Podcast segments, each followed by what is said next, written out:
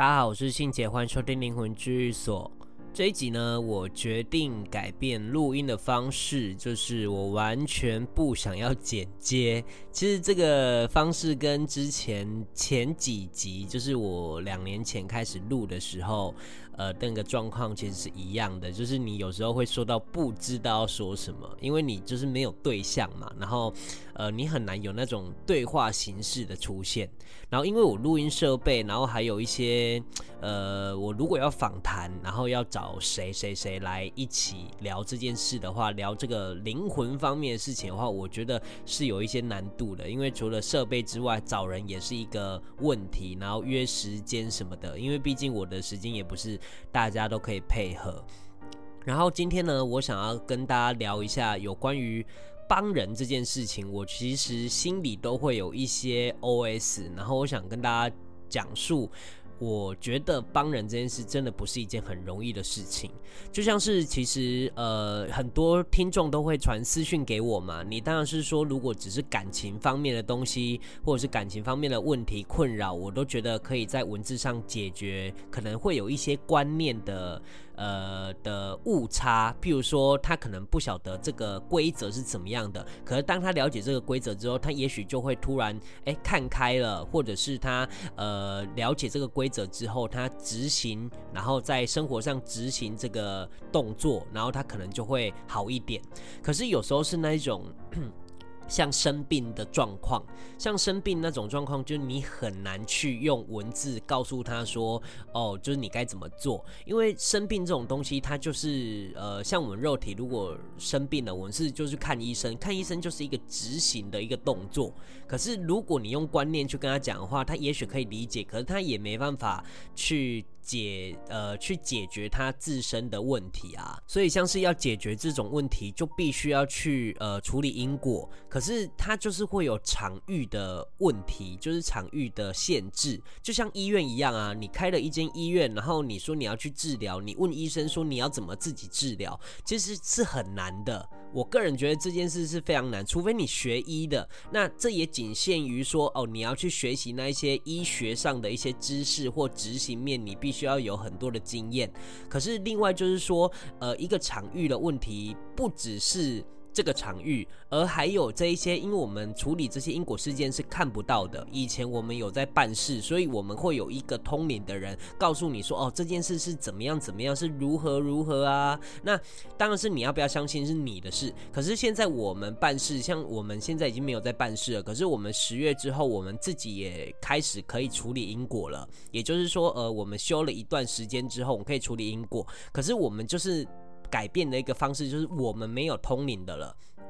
所以这件事会造成一些，如果你不了解整个情况的人呢，你去那边，然后你说你要办事或者是要处理因果，那你处理因果也就只是一个形式上的说，哦哦，你可能是肉体生病了，那你可能是处理某一个因果，这因果可能是叫做呃病菌因果啊，或者是病母。那病母就是我在恶性肿瘤有跟大家讲过这个东西，那比较是处理一些癌症的啦，或者是反复复发的，就你看医生看完也。都没有用，然后就一直看医生，然后就只能靠就是药物去控制的。所以这件事情就代表你的肉体其实已经受伤了，因为你灵魂受伤之后，然后等你肉体也开始在弱化了，弱化有可能会因为你的年纪啊，或者是你的一些饮食习惯等等的，开始慢慢的影响。那这种情况下，我就会觉得说啊，你看不到，呃，你本来就看不到啦，只不过是有一个通年人告诉你嘛，以以往是这样子，可是现在没有这个角色了，那我们也很难告诉你说，哦，这个因果事件是从什么地方引起的。虽然有时候我们觉得你不一定需要知道，可是知道了就很像是，呃，我去呃医治，然后我更了解我的病症，其实这也是有好处，但也有坏处，就是那一些不好的记忆会一直。残留在自己的呃现在这个辈子的记忆里，所以我是觉得说，呃，了解这些因果是比较没有那么大的帮助。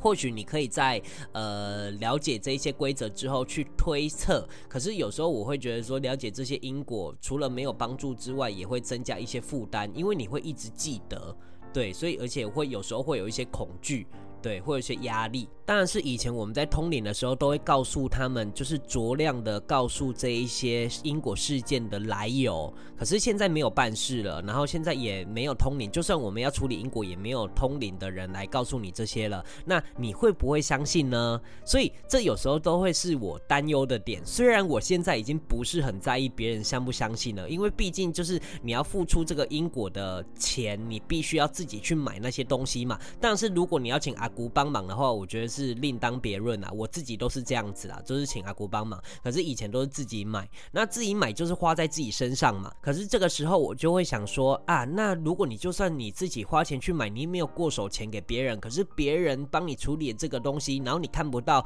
你也会存在着怀疑，也不确定到底有没有用，然后也会觉得说啊，如果没有用的话，是不是被骗了呢？可是你知道吗？什么叫做被骗？被骗就是你没有损失任何东西，而且你花的。东西都是花在自己身上，你没有过手钱给别人的话，那我就觉得说你不是被骗，反而是我们被骗，你知道吗？就是我们处理这件事情，然后我们花了这些时间，实际上这个效用到底什么时候会发酵，也没有人知道，而且也不是只有一次两次就可以解决，因为有一些肉体如果很严重的话，它就不一定能这么快就解决嘛，所以其实这需要时间来验证，可是。重点就是，呃，有时候我会考量这些问题之后，我就会不太敢回讯息给对方，或者是用一些，呃，我在回讯息的时候，我就会开始考量这些事情。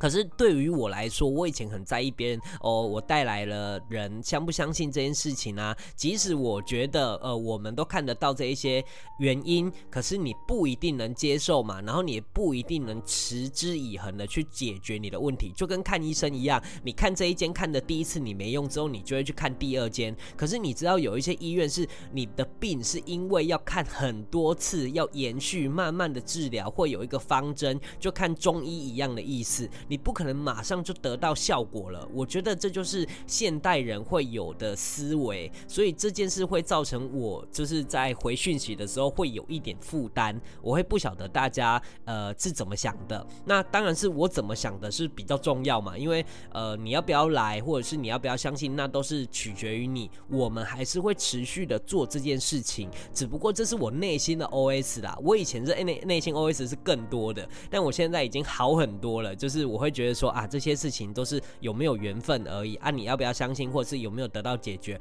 全部都是看你自己，因为我们就是做我们该做的事情而已。而且其实我不晓得大家听完这个频道跟听完其他的类型的频道有没有什么差异。其实我这个频道是完全几乎没有在盈利的，OK，我没有在导向你们要去学什么东西呀、然后或者是要花什么钱啊，我其实没有，连问世都不用钱这种事情。虽然大家会说免费的。最贵，可是这就是我们修行人会做的事情。我们引荐你去那个地方，然后处理事情，看起来好像是我们人在处理，但其实是这一些无形的在处理。所以他们有没有得到东西？我是觉得有，因为他们就是呃有得到那一些无形的功德功果啊，所以他们才愿意帮助你们。而我们这些就只是引荐的人，然后我们可能如果在期间，就像是之前有通灵的，然后我们有通灵的人在那边帮忙处理事情，他也会得到。这些无形的功德，可是我们不一定要拿到这些钱财，对，所以我要。